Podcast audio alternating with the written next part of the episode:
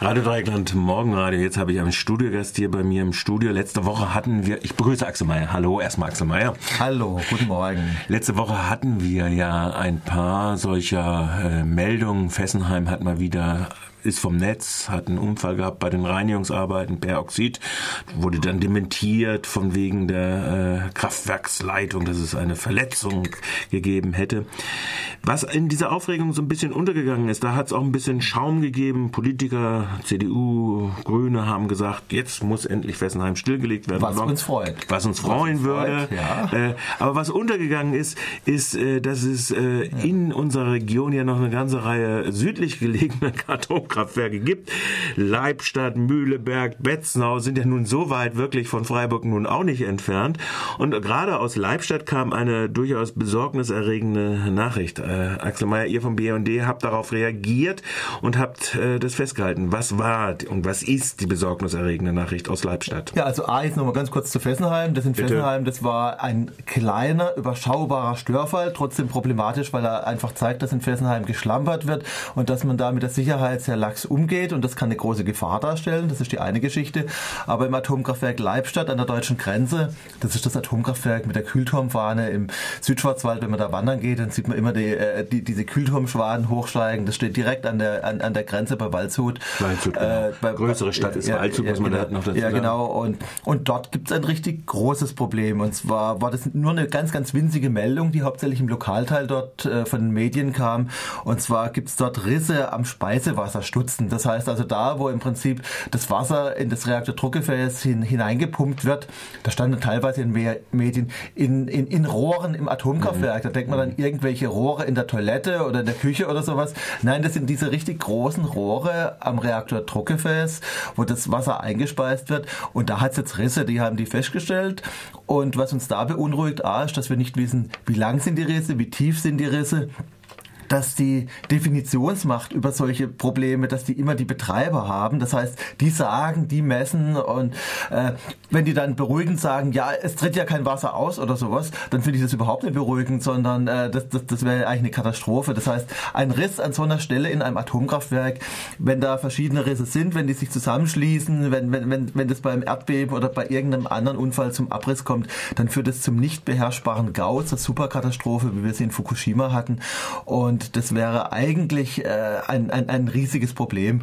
Und da denke ich manchmal, dass ja Medien äh, sehr, sehr subjektiv berichten. Das heißt, also kleine Dinge werden manchmal sehr groß dargestellt und die richtig großen Probleme werden nicht ernst genommen. Und ich sehe einfach. Das ist vielleicht auch eine Frage der Nähe. Fessenheim ist ein bisschen näher. Und, und wir haben auch ja. jahrzehntelang Druck gemacht. Wir ja, haben jahrzehntelang ja. Druck gemacht als BUND, als Umweltbewegung. Es gab die Demos, es gab die Aktionen. Und jetzt äh, sieht es ja so aus, wie wenn Fessenheim abgestellt werden könnte im Jahr 2017. Wir wollen mal nicht zu optimistisch sein, aber es gibt Anzeichen, die dafür sprechen. Und deswegen schaut man im Moment nach Fessenheim, aber wir dürfen als Umweltbewegung nicht diese uralt AKW in der Schweiz aus den Augen verlieren.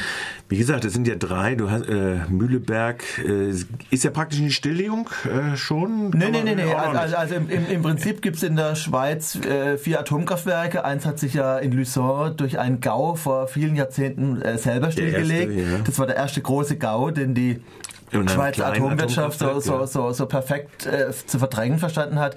Das ist deswegen nicht so in die Medien gegangen, weil das war damals ein winziges Atomkraftwerk in einer Kaverne in den ja. Alpen. Da konnte man das Ding vorne zumauern.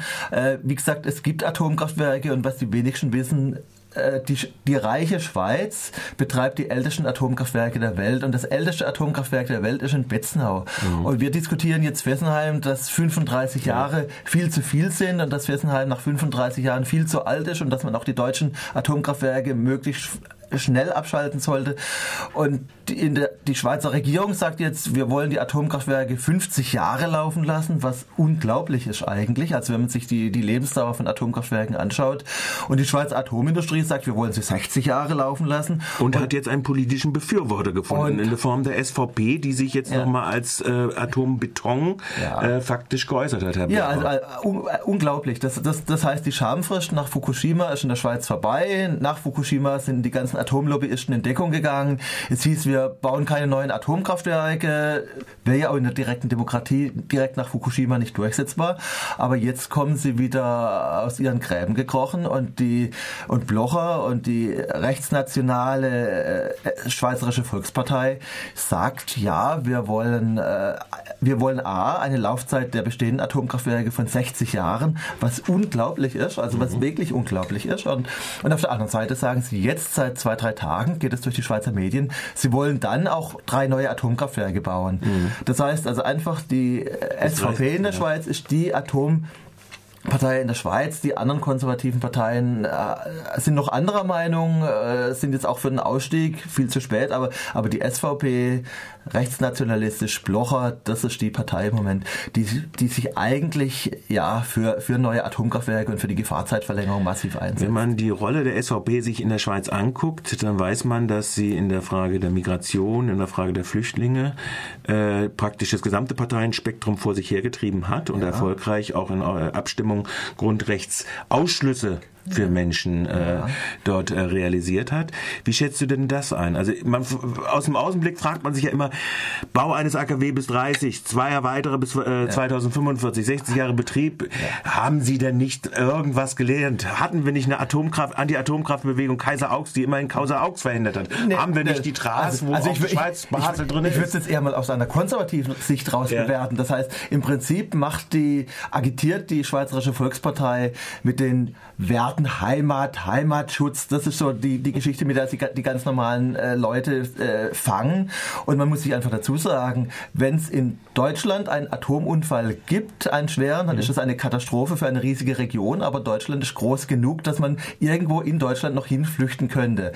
Bei einem Atomunfall in der Schweiz muss man einfach einer äh, volkstümelten äh, rechtsnationalen Partei auch mal sagen, das wäre das Ende der Schweiz und gerade Blocher und gerade die SVP, die immer gegen die Asylanten wettert, die müssen sich mal überlegen, ja, in welchem der geliebten Nachbarländer würden Sie denn Asyl beantragen, wenn es in der Schweiz zu einem Atomunfall käme? Also ich finde, ich, ich finde das einfach unglaublich. Und was mich da ein bisschen ärgert, ist, dass die, dass ich manchmal ein bisschen den Eindruck habe, die Bewegung in der Schweiz ist sehr ist ein bisschen träge auch. Das heißt, es gibt alle einmal im Jahr eine große tolle Demo, die wir auch gut finden, wo wir auch mit Bussen von Freiburg hinfahren, aber die Public Relations für die Schweizer Atomkraftwerke ist perfekt. Äh, es gibt in Leibstadt beispielsweise immer einen Falkentag. Also ich bin jetzt vom Bund für Umwelt und Naturschutz. Wir lieben Falken. Und am, äh, am Kühlturm des Atomkraftwerks Leibstadt ist ein Nischkasten für den Turmfalken. Der Turmfalke ist sehr selten und deswegen machen die Betreiber einmal im Jahr einen Falkentag. Und da kommen Tausende von Leuten mit ihren Ferngläsern und beobachten den Wanderfalken am Kühlturm des Atomkraftwerks Leibstadt. Ja, warum gehen da nicht auch mal Demonstranten hin äh, mit, mit, mit Anstellungen Aufsteckern mit Fahnen und sowas und nutzen so einen Falkentag. Also in Fessenheim gäbe es sowas nicht. Und da bin ich manchmal ein Wobei der Grünwaschversuch natürlich auch in äh, äh, Fessenheim. Ja, ja, es, es, gibt Greenwash, aber, aber was, was ich immer wieder dazu sagen muss, wenn es um die Durchsetzungsstrategien mhm. geht, dann erlebe ich ja immer Deutschland, Frankreich und Schweiz. Und da ist Frankreich ganz schlecht, was PR angeht. Das geht immer über Paris. Deutschland ist mittelprächtig und die beste PR, die besten Durchsetzungsstrategien hat einfach die Schweiz und das hat mit der direkten Demokratie zu tun. Das mhm. heißt, in einer direkten Demokratie weiß die Atomlobby auch, wie man die Menschen manipuliert und deswegen werden die besten Werbeagenturen eingesetzt, um diese Durchsetzungsstrategien zu machen und das ist in der Schweiz beispielsweise Börsenmarsteller, mhm. die weltgrößte Werbeagentur, die für jede Schweinerei eigentlich gut ist und die, die, die arbeiten an der Geschichte und deswegen, das macht es der Anti-Atom-Bewegung natürlich schwer, aber ich finde, man müsste müsste am Hochrhein auf beiden Seiten den, den Druck einfach verstärken. Mhm. Das älteste Atomkraftwerk der Welt im reichsten Land äh, der Welt, äh, das, das, das, das geht einfach nicht. Mhm. Jetzt ähm, kann es sein, ich will jetzt nicht, äh, kann es nicht doch auch sein, dass äh, möglicherweise sich zu verkalkulieren, dass also praktisch die Abstandsfrist zu Fukushima doch zu kurz ist?